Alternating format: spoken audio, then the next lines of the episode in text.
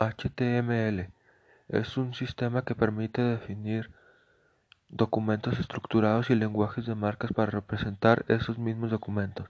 El término HTML se usa para referirse a ambas cosas, al tipo de documento y al lenguaje de marcas.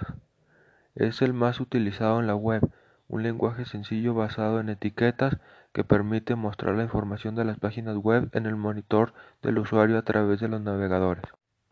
Características. Puede ser creado y editado con cualquier editor básico de textos. Es multiplataforma. No diferencia entre mayúsculas y minúsculas. Utiliza etiquetas o marcas. Lenguaje estático. Es utilizado para la creación de páginas web.